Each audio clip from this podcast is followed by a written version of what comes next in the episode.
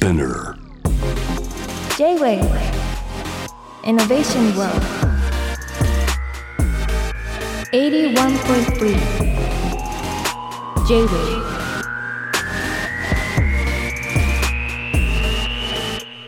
今夜イノベーターとお迎えしているのはくるりの岸田茂さんでございます。はじめまして。はじめまして。はい。あの完全にはじめましてっていう。なんかね、はい。珍しいですよね。完全に初めましてっていうのもね。ああそうですね。はい。あのあんまり東京にいないんで。たまに出てきたタイミングでっていうことですいません。なんか。なかなかですね。僕はい。ずっと岸田さんに会いたくて、あー嬉しいです。な何かとあの、はい。まあ、ラジオの方向とか、はいはい。いろんな京都のつてとかええ辿ってたんですけどなかなか岸田さんに会えなくて。あそうなんですね。すいませんなんか。なんか、はい。あ京都でいうと、はい。あのーヨーロッパ企画とかああはははは。あと、はい。スクラップの加藤さんとか。あーあそっか加の藤君とか。の LINE から「岸田さん会いたいっすけどね」って言ってたんですけど、ええ。なかなかお会いできなかった。ですね。あー加藤君あんま返事くれない。そうですか。くないですか。なんかたまに気まぐれそうですね、うん。なんかたまにくれると思ったら謎みたいなねやつで、ね、そうですよね。解読しないと分かんないそいう。う論点ずれてるみたいな。ありますからね。は、はい。い。えー現在は「愛の太陽」のね EP がはい。発売されたばかりというタイミングでございます。はい。はいえー5月からねツアーも始まるというタイミングでございますが。そのようでございます。はい。岸田さんこういう時はどうやって過ごしてるんでしょうか？いやーまあ普通っていうかもうひ日々の仕事をしながら普通に食べて寝てみたいな。週に何日かは先生やってるんですよね？そうですね。まあ今年からちょっとあの今年というか新年度からはちょっと変わるんですけどあのそれまではね週2回6コマだったんで大変ですよね。はい割とハードワークでした。はい。僕なんか大学の先生ってなんか、特に世代がはい。自分たちのこと知らない人もうんうん。中にいるじゃないですか、はい。そういうの結構辛くないですか？あーでもどうなんでしょうね。割とこう、まあ、僕の前任者が高野博さんだったんですけどあはは。まあ、そういうもんですよっていう話も聞いてたし あんまりこう、うん、そういうことはあんま思わなかったっていうか逆にそのめっちゃ知ってたら逆にやりづらいやりづらいとこもあるんで。あそうですか。はい、はい。僕もなんかたあそれこそ聖火さんで、ええ。あのゲスト的にお邪魔した時があるんですけど、ええ。なんかあんま知られてないし。あーでもあそこちょっと特殊っていうかその 割となんていうかいい意味でっていう意味でもあるんですけど割と偏ってるんでなんか、まあ、若い人たち自由やなみたいなあ感じで。確かにそうですよはい。ね、たまに教えててえこれ狂いの岸田なんだけどなって思わないですか？え、いやーあでもそうね7年ぐらいありましたけど 2回ぐらい思ったかな。2 思い回ぐらいますよね。一応僕ミュージシャンなんですけどみたいな。あもうそそんな感じなんですか？はあったかな。なんかやっぱりその、なんていうかな。一応音楽のことを教えてたんですけどもそのなんていう立場が教員やったんで、そしたらなんていうかなその先生の仕事みたいなのもあるんですよ。はい。でそれやってるとなんかあれみたいな。そうなんですよ、ね、のはありますやっぱり。なんかカリキュラムみたいの作るんですよねなんかね。大変なんですよねなんか。柱バスとか、ね、白バスそうですね。それもあるんですけどなんかこういわゆるほ言うたら僕ミュージシャンしかやったことなかったんで、はいはい。全然やっぱ別の仕事っていう感はいじやって、でそれをやっぱ40超えてからいやあの新しく新しい仕事をやり始めるみたいな感じやったんでなかなかうんななかなかでしたね。なかなかたまにその、まあ、同業のそのミュージシャンはいとかに「いいな大学で教えたいな」みたいなことをねあの言うてはる人とかもたまに言いはったんですけど「いやめっちゃ高いと思うよ」っていうのは結構、うん、大変ですよなんかあれですよね。世代を超えてでも教える技術は確かにあるっていうところは如実になるのかなと思いますけどね。うん。やっぱり大学っていう場所も特殊っていうか、うん、大学の教授たち先生たちの独特のそのなんかあるんですよ空気感が。いろいろあのい いろんなことがルールールみたいなあるでしょうね。でまあそれはちょっと多分音楽の世界とはだいぶ違う。違うでしょうね。なっていうのが、うん。はい、印象としてはありました。ありがとうございます。はい、あの岸田さんとは僕全く同い年で。はい、らしいですねなんか。でも多分ご存知ないですよね僕のことね。あんまりね僕その いやあのはい。なんとなくうっすらは知ってたんですけど、そうですよね。のうっすらいろんなとこでその SNS とかいろんなとこでちょっと見たりとかそういうのはあったんですけどあの具体的にお会いするのは初めてなんで、ははい。い本当お会いしたくて。で同世代といえばねゴッチーがねはあ、後藤君はい。後藤君がはい。同い年でええ。で結構僕アジカンも狂いもうんうんうん好きだったんで、んうんあの2012年の共演は結構びっくりしたっていうかね、あ勝手なライバル関係を僕らは気づいてたんで、ああメガネやしね。メメガネやしね。みたいな。ギ ギター弾きながら歌うし。ああはいはいはいはいはいはい。なんか勝手に思ってたんですけどなんかね仲良くも悪くもなかったっていうね。そうですね、まあ売れたはるからあかあんまりこう売れてるじゃないですか。いやいやいやいやもうその味感ってもうもうめちゃくちゃ売れたはるからなんかあんまりこうあれなんかなって思ったんですけど、はい、そういう感じなんですね、でもあの共演されてから仲良くなったんですか？そうですね。なんかたびたびそのそんなにしょっちゅう会ったりとかはしないですけどなんかでその会ったりとかして、まあ、何回かご飯食べたりとか、そういうことはありましたね。そうなんですね、はい。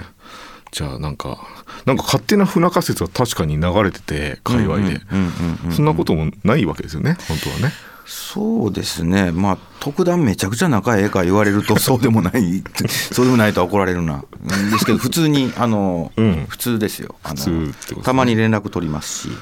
それは仲いいですよ、たまにね。あそうですか、はい、うん。っていうことでですよね。はい、あの今夜はですねなんか僕岸田さんこういうの嫌かなと思ってたんですけどなんか歌詞をですね、え解析するっていうのを結構ライフワーク的にやってえいてや興味あります。本当ですか？すごい興味あります。なんかやってきたんですよ。で、人にそれこそゴッチははい。そんなに嬉しそうじゃなかったんですよ、あーそうなんですね。こういうのが言葉がとして多いよとか。あまあ人によってはね嫌かなとは思うんですけあど。割とあの心理テストとかやってしまう人なんで。あ本当ですか、はい。あじゃあいいかもしれないですね、はい。あの今まではですね長渕剛さんとかはいはいはいはい、増田由美さんとか。えー、何が多いやろ長渕さんとか。あ長渕さんはですね、うん。あの最初期、はい。あの普通のフォークシンガーだった時代から純恋歌とか、はい。その頃。はい。その時はいろんな一人称使ってたんですよ。私とか僕とか俺とかあーオイラとか。純子とか。あそうですね。純子はそうですね、はい。とか使ってたんですけどええ。トンボでエイジやってから俺が多くなったんですよねまあキャラ編っていうかそうキャラが定まった感じっていそうなんですよね。だからなんかあの人は、ええ。その抱えてるものとかええ。で一人称が変わっていくっていう人でしたね。なるほど。割とだからその本人そのソングライターである長渕さん本人ご本人のはい。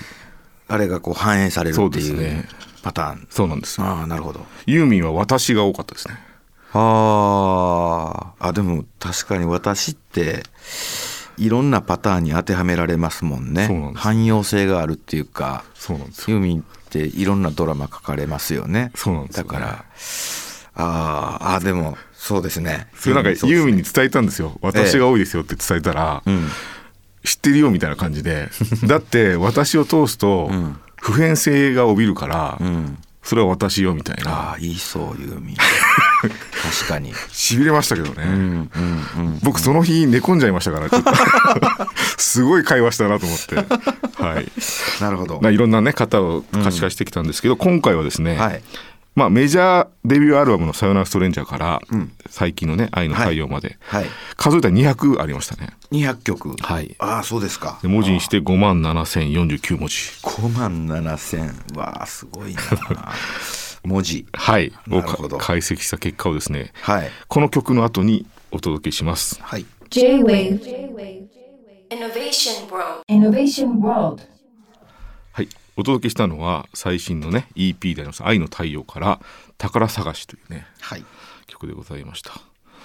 なんか世代間かわかんないですけど宝探しっていう言葉に異常にワクワクしますよね。ワクワクしますね。しますよね。はい。やっぱりしされてました？宝探し的なこと。やってました子供の時とか。仕掛ける側でしたけどね。あ仕掛けるの楽しいですよね。楽しいですね。あれねなんかわ分からんようなところにね なんか植え込みのなんかそうなんですよね、うんとことかにねいろいろ隠しましたね。僕いまだにあの AR っていう技術使って、はい。い、ろんなとこに隠してあるんですよ。あの AR で画面越しにパ触るとチャリンってなって、はい。はいはいペイペイもらえるみたいな やつたまに仕込んでるんですよねいろんなとこに。めっちゃおもろいねこの間六本木の交差点の信号に潜ませてえー、4人ぐらいにプレゼントしましたね。あすごい。と宝探しはねはいはいはい。グッとくんだと思いながら。あとねチュイーンっていう音が僕ははい。好きですね。あの岸田さんがたまに使ってますよね。ちょいみたいな。はい。あれも大好きなんですよ。あれなんか 若い人も分かるのかなっていうかええ。このチュインなんだろうって思わないですかね？若い人はね。なんかそのえ70年代とかのロックのレコードとかに割とね90年代もそうでしたけど、はい割とこうアナログはい。レコーディングの副産物っていうんですかね。そうですよね。あのまあテープに撮る時にねはい。あのノイズが鳴ってたら回転数がこう落ち着くまではい。ちょっとこうタイムラグがありますから、はい。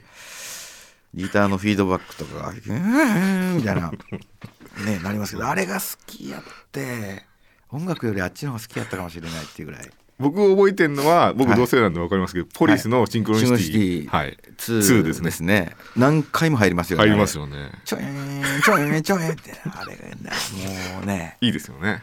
あとスマッシングパンプキンズあーのありましたね。レコードとかね。いろんなのに入ってましたね。ああいうの。なんか僕が岸田さんについて知ってることといえば、プロペラ音とかも好きなんですよね。ああ好きですね。プロペラとか電車のモーターの音とか。電車好きもね有名ですけどね、ん、なんかねそういうなんていうんですかねあの回転するうんうん時の音が好きですね、はい。なんかそこはすごい分かりますね。なんか、うん。僕それ好きで昔ミシンメーカーで働いてたことあって。ああミシンもあれ可変抵抗器でこうそうですそうですそうです。動かしますね。まさに、はい、モーターなんで。あそうブラザーですか？えっ、と重機っていう。重機。はい。とこいたんですけどね。はい。じゃあタグクラウドですね、はい。ちょっと早速はい。えお伝えしたいですけど同じ原稿をお持ちしてるんで、はい。ちょっとめくっていただいてはい。えまず画像がバーってある画像でなんか文字があるのと、はい。あと もうことがバーって羅列されてるのがはい。あのランキングですね。ああこれはくるりの全オ全ールタイムですね。へえあーなんかい意外自分自身こう歌詞書いてるわけなんですけど、はい、はい。結構意外ですね、意外ですかね、うん、ないって言葉が結構多いんですね。そうなんです。は「君僕ない」が上位であはい「心」とか「いい」とかね。そう。認証が多いのはねまあどうしてもまあそういうもんでしょう普けどね。通だと思うんですけど、結構あーまあ涙とかね心とか、はい。夢とかは分かるんですけどあー夜が多かったりとか。そうなんですよね。あーあとちょっと笑けんのがこう、はい。ポンとかゴーとかそういうのが多い。まあ楽曲のね 色というかそのある曲でいっぱい使ってるっていうことですけどね。めっちゃ重いこれビラ、ビラ。ビラそうですね。あ花びら花花びらとビラはちょっと別になってるんですけど。なるほど。あと「まあさよなら」とか「歩く」歩くそうですね「笑う。はい。これあの僕いろんな方分析してるんで、はい。ちょっと分析結果をですねお伝えする」と、はい。くるりはですね、ええ。まあ、岸田さんははい。基本的に「君」をね、ええ。多く歌われている。あ君、ははいい、はいはいはい。バンドの中で一番多く認証が、はいはいはい。あのまあ、二人称ですけど「ええ。君」であるという。はいはいはいはい。で僕らよりも僕の方が多く登場してるっていうのがうんうんうん特徴だなというところがありまして、あーなんかやっぱ群れるのがあんま好きじゃないかもしれないっていうのかそうなんですよね。なうん。でこの傾向がですね、うん。なんとアジカのゴチと同じ傾向なんですよね。あらそうなんですね。えー、世代かな。いや世代間もあるでしょうし、うん。あとやっぱお二方の、うん。なんでしょうまあ同時代性とは別のうんちょっと近似値みたいなのがあるのかもしれないですよね。なるほど。なんか音楽性とかって全然違う印象ですけどね。そうですね、うん。だいぶ違うとは思う。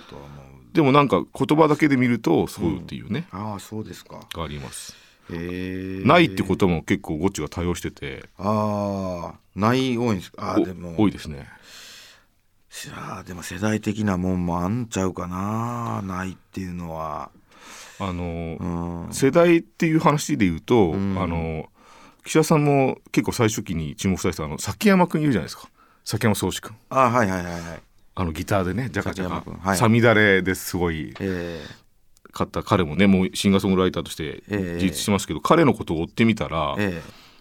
彼も僕が多いんですけど、えうん。なんか男女の見境がないんですよね。あの、うん。女の子の歌ってても、うん。女の子が主人公でも、うん。あとなんか男の子の歌歌なのか女の子の歌なのか分かんないっていううんうんうんことは結構世代差として、あー分かりやすい男女のストーリーってでも最近ないですよね。ないんですよね。僕らもあんまりないかもしれない、うんうんうん。そういうの。昔はね割とそういう俺がみたいなねこととか。そうそうそう、ん。あの男女のラブソング的なものっていうのを書くっていうのがね、割とデフォルトやった時期ってありましたけど、最近周り見ててもあんまないし自分自身もそういうのあんま書かないですよね。もうそれってあれですか？意識されてたんですか？ラブソングはあんま書かないとっていうのは。もうなんかあんましこうなんていうんかな。もともと寝言みたいな歌詞を書く方っていうかあんまりその認証とかも最初は僕言ってるのに途中途中で俺になったりとかしてる曲とかもあるんですけど、うんうんあんまりねこう文脈としてつながってない歌詞が多いんですよ、はい私の場合。であのーなんていうんかな。そもそもがマルチバースっていうか、はいはいちょっとその夢と現実を行き来してるような感じやったりとか、は誰かのことを歌ってるようです実はそれを歌ってなかったみたいなんとか、うんうんなんかそういう歌詞の作り方が多いんで。確かに。だからまあそれで言うとそのなんていうかな。そのぼやっとしたりとかふわっとしてるもしくは意識を張ってない状態でうん。何かを考えてる風みたいな状況を描くときに、うん僕とか君とかそういう具体的な近い認証を、うん。なんていうかな。フックというか、うん。一応こうこう取れるよねみたいなことをさせるために認証を使ってる気がしますね、うん。そう言われたら。試作しているのかもしれないですよね。あの思う探索の方のねなんか、うん。何かを伝える以前になんか、うん。なんか僕くるりって旅のイメージがすごい多くて、うんうんうん。暗闇の中をなんかどっかへ進もうとする推進力を持った。印象がありましたけど、うんなんかそんなに別にたびたび行ってないし、うん、らイメージなんですよね断片的な。旅っていううん。単語自体がね、うん。やっぱこう歌いにくいというかプロナウンスしにくいんで、はあっていうのもあるし、うん。あとはやっぱりその音楽って時間芸術じゃないですか、はい。始まってから終わるまでってやっぱこう A 地点から B 地点までうん。行くみたいなんて、うん。自然と音楽そうなるんで,、うん。でまあ、そこにあんまりこう止まってる話を入れないようにしてるんですよ。あのこの時私はこう思う。だから結論はこうであるみたいなのの時間軸にしちゃうとちょっと音楽自体が止まっちゃうからむしろその音楽の流れの中でちょっとその風景が変わったりとか季節が変わったりとかその考え自体もすぐに揺らいでしまったりとかうん。なんかそういう風な当て方をしてるのかもしれないですね。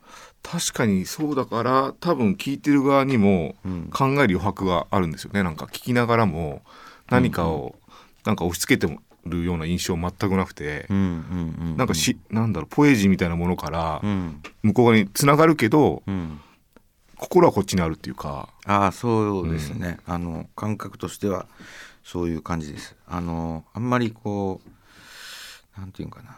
決めちゃいたくないっていうかあのまあ決めたい時もあるんですけど、うん。割と無責任っていうんですかね。あんまりこう責任を背負いたくないっていうと あれなんですけどこれはこうであるみたいなことを言ったら終わってしまう感じがするんで、確かにそうですよね。だからあんまりそれをすそれは取りようによってとか聞いた日によってなんか見え方が違うっていうか、うんうんうんその例えば光の当たり具合でいろい。ろんなものの色とかはい。はい。変わるじゃないですか、でそういうのがまあ割と好きっていうか、んんうんうん。そういうふうに曲も見えてほしい感じっていうのをしてて、現れてると思います言葉にね。うん。あの未来よりも今日のことを歌ってるとかあと走るよりも歩くを好んでいるとかあーいこれはもう分かるんですけどね。あー確かにそうかもしれないですね、すごいなそれ、うん、で朝よりもね夜の場面が多いですしああいろんなことが分かるな。すごいですね これね、うん、じゃあ季節はやっぱり夏が多くて、でうん僕が調べた限りだと、はい。くるりって秋歌ってないですか？秋の歌ないんですよ。それって言われたら。自覚的ですか？秋はね。歌にしづらい。いやそんなんなんかもみじとかね、もみじの歌とか だって京都だったらね綺麗でしょうけどね、はい。なんか秋は、うんその音楽っていうはい。イベントやらあったれてますよね。りとか、はい。なんかねその疲れてる。そうなんですか？夏で燃え尽きてるんですか？そうですね。なんか夏は割と、うん、それ面白いですね。夏とか冬に書いてることが多いんであ歌詞とかは、あはい。なんか秋とかは外出てたりとかなんかあんまりこう創作の季節ではないそうなんですね。一般的に読書の秋とか言いますけどね。あー。なんかね豊漁豊穣の秋というかね。言いますよね、はい。なんか食欲とかには走るんですけど。でも秋確かに秋っていう言葉も出てこないですよね。唯一ねあの、ええ。秋っての出てきたのが野球っていう歌の中に、ええ。秋山秋 秋山だけだなっていう。秋山ね。そうなんですよ。そうですね秋山素晴らしいですよ代打秋山しか出てきてなくて。そうですね。ほんまや。はい。だからもしねあの秋元気な時あったらね秋の歌も。そうですね、はい。そうねで僕のですね結論としてはですね、はい。まあ、結論出すあれじゃないですけど、はい。い、いろんな人はくるりについて歌ってる時はあの一言言う時あったじゃないですか。あの小崎体育君とか、ええ。いろんな人が私のくるりみたいな感じではい、はい、小田和正さんも言ってたし、はいはい小田和正さんはななぜか 2, 2番目に好きな歌について歌っ言ってましたけど僕もあれい言いたかったんですけどあで僕これ踏まえて言うと、やっぱりくるりはこちら側の文学性みたいのをすごい駆り立てられるっていうか、言葉としてなんか文学文学全然してないんですけど、はい全然してないです。でこちら側がすごい駆り立てられるんですよね。あそうなんですね。こちら側の文学性をなんか持ってこられるっていうかあ引き出されるような気がしてそれはでも言葉だけじゃなくてやっぱ岸田さんのね音楽もやっぱり大きく寄与してるというか機能してるんだだなと思いますけど。あーやっぱりこう言葉を使うっていうか、うん。そのうまいこと言うのが苦手なんですよ。あの割とこ個人的にね。ほなんかをうまいこと言うたりとかうーん。それはスピーチみたいなのするにしても、うん。喧嘩みたいなのするにしても、うん。弁が立たないんですよ。割と。でまあだからといってねじゃあ他に表現することってこう、まあ、笑ったり泣いたり その、ね、殴ったりとかあかんし じゃあどうしようかなってなった時に、まあ音楽あるからやっぱ音楽でもの言うのが一番まあ、うん。自分は楽ってういうか。ん。でまあそこにまあこ一応歌うから言葉載せるんですけど、うん。あんまりねやっぱり考えて書かないんですよね、うん。歌詞とかも。そのなんちゅうたらええんかな。もちろんそのか 考えて書くんですけどあ詩とか曲とかってどっちが先なんですか岸田さんは？えーっとまちまちですか？まちまちですね。一番まあいいのはハイブリッドっていうか、まあ、同時に出てくる時が一番楽なんですけど先にやっぱ音楽の方が出ちゃう傾向があるんで、うん。うん、音楽の方出ちゃうとやっぱこう言葉っていうのはうん書くの結構難しくて、うん。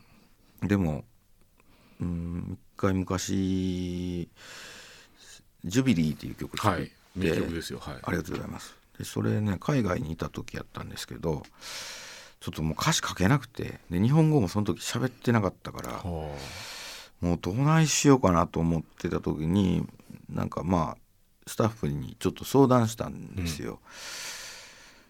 なんドイツドイツ人の人やったんやけど、あはい。ほんならもうこんだけいいトラック、いうん。いい曲いいメロディーできてんやからそれそのまま言葉にしたらええやんみたいなこと言ってくれはってああと思ってでそしたらパーッとかけたんですよね。あで多分そういうやり方を普段してるあからは曲を書いてなんかそのその色合いみたいなのを書いああー書いてるみたいな、うん、それが全てじゃないんですけどそういう書き方をしてるかもしれないですね。お音に引っ張られるというかうん、ジュビリーはね小田和正さんもねああそうですよね。大絶賛の曲でございますが。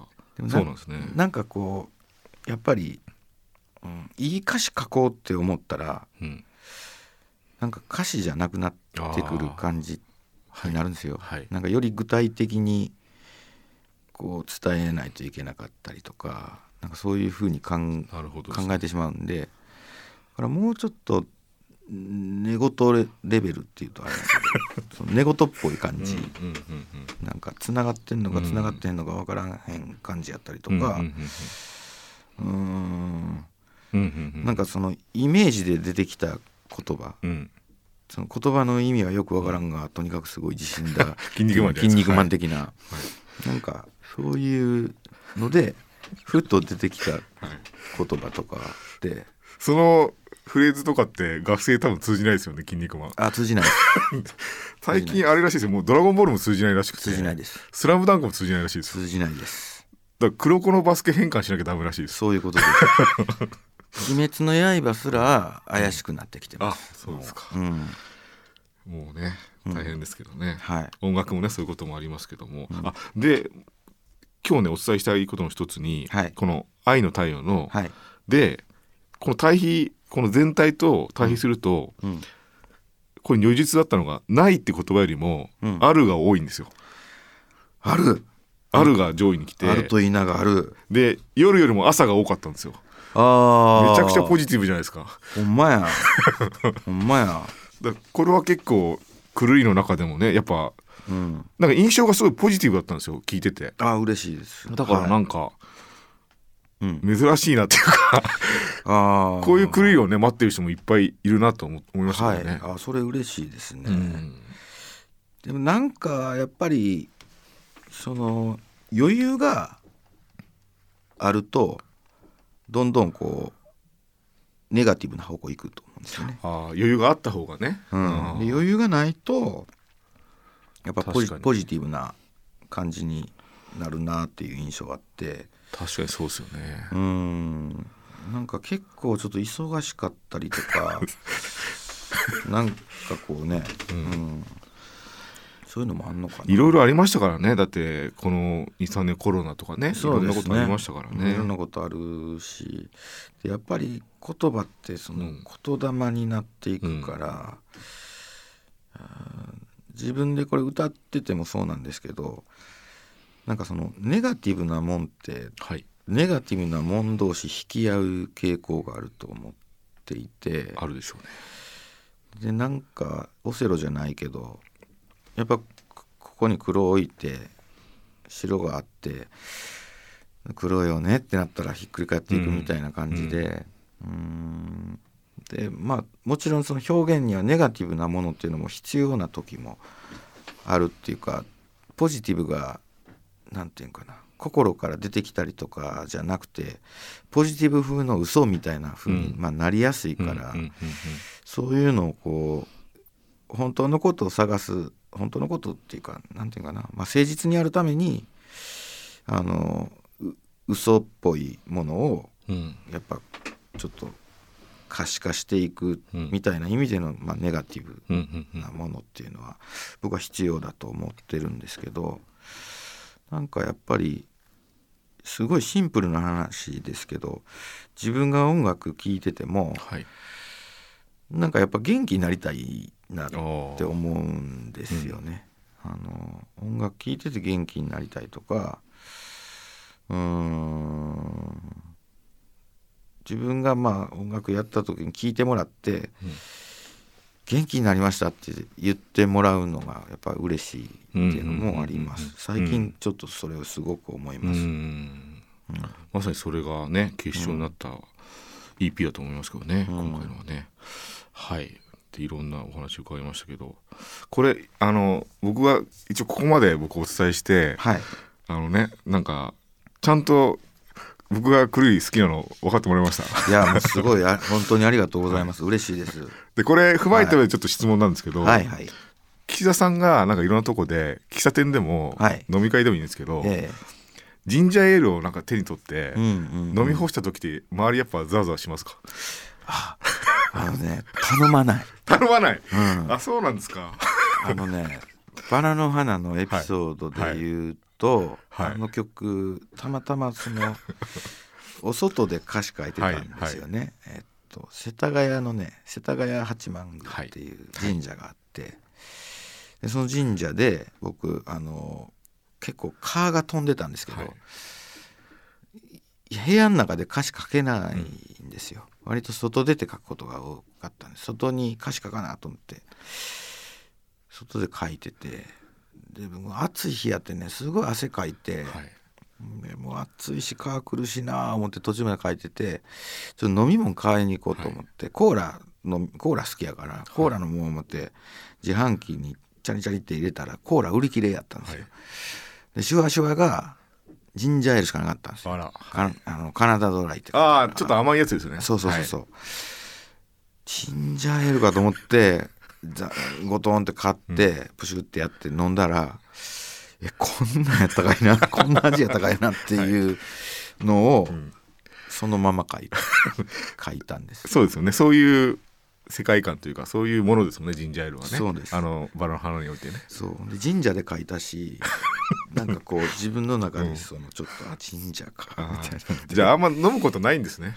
ないんですよ。あの強いて言うとウィルキンソンのあのちょっと辛いのは、嫌いじゃないけどあのほんま夢壊すみたいなあれなんですけど好んで飲まないタイプの飲み物かもしれないですね。ありがとうございますはい、結構でも周りはザワザワしちゃうと思うんですけどねあそうですか。手に持った時点でねあー岸田さんなんか恥ずかしいなんかもうかご本人登場みたいなことですからザワザワってするだろうなっていうねなんか京都のね あの僕同級生がやってるスタジオがあって、はい。たまに使うんですけどでそこで京都の若手バンドとかも結構録音してるんですよ。あの、アマチュアの子たちとかはね。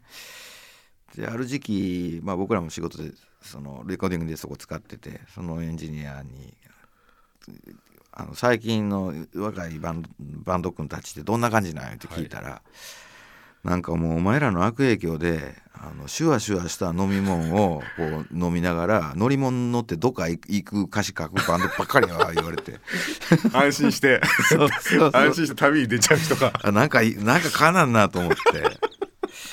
それでも大変な影響ですね、そうそう。それでねなんかその時にあーなんかちょっとセルフこうオマージュ皮肉じゃないですけどオマージュでウイスキーを飲んでタクシーに乗ってどっか行く歌詞を書いたことがありますね。あのほう。Everybody feels the same ああそうだ、缶チューハイ出てくる曲もありますよね。缶チューハイもあります。はい、そうですね。でもそ缶チューハイも別に好きなわけじゃないんですか缶チューハイも好きじゃないですよ。だってウイスキーですもんね。そうです。ウイスキーとまあビール、なるほどね。日本酒かな。うん。ミュージシャンがうん。飲み物の話題出すからといってそれが好きじゃないってことがねあの僕は分かりました。やっぱりこう自分が主人公にならないんあそうですよね。ですよ。そのうん。歌詞書いてたら、誰かその架空の人やったりとか友達とかなんかこういう人いるよなみたいなんで歌詞書いていくことが多いんで、ううん。んなんか自分が好きなもんってあんまりこう逆に出てこなかったりするかもしれないですね。なるほどですね。なんか来るに出てくる夢っていう言葉が多いですけどはい、なんかやっぱり夢ってなんかいろんな夢があって、変な夢って結構あるじゃないですか。あります。よく見ます。僕もよく見ますけど、なんかそっちの方の夢が狂いは好専門で扱ってるから嬉しいですよねなんか。専門で。専門店っていうか変な夢専門はい店っていうかはいはいはいはい。あ僕には夢があるみたいなの夢やなくて。くて。あのいやーなんか今日なんか巨大ななんか 巨大なぶっといのが飛んでてみたいな。そうそうそうはいはいはいそういう感じだね。そうですね。そういうの方が多いですね。はい、はい。ありがとうございます。じゃあですね新作についてはい。最後に伺いたいですけど、あはい。あのーあ僕千尋さん見たんですよ。はい。拝見もしましたけどこれってどういうふうに進んだんですか？あの愛の太陽。あのサントラもね作られてますけど、まあ基本はまあその主題歌とその劇版のサウンドトラック両方やったんで、まあ、先にその主題歌上げちゃってであとはもう、とにかく映画を見ながら映画のそのオフライン編集を見ながら音楽、まあ、こういうとこにこういうふうにつけようっていうのをいろいろずーっとやってたって感じでしたあそうなんですね、はい。映像を見ながらっていう。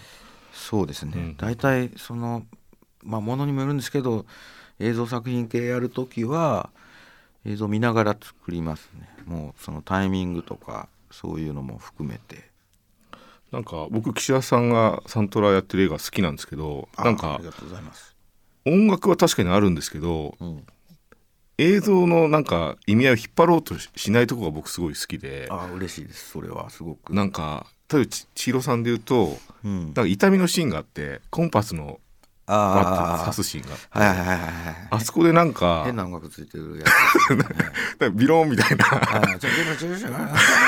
みたいなはいなんかそっちの方が、うん。痛みってもっとね、うん。なんか強い音をた入れちゃう人入れちゃうと思うんですけど。ああガビーンみたいな。はい。うん、なんかビローンって感じだったんであのいいなと思いましたね。なんか千尋さんはい、のこうなんていうのやばさみたいなうん。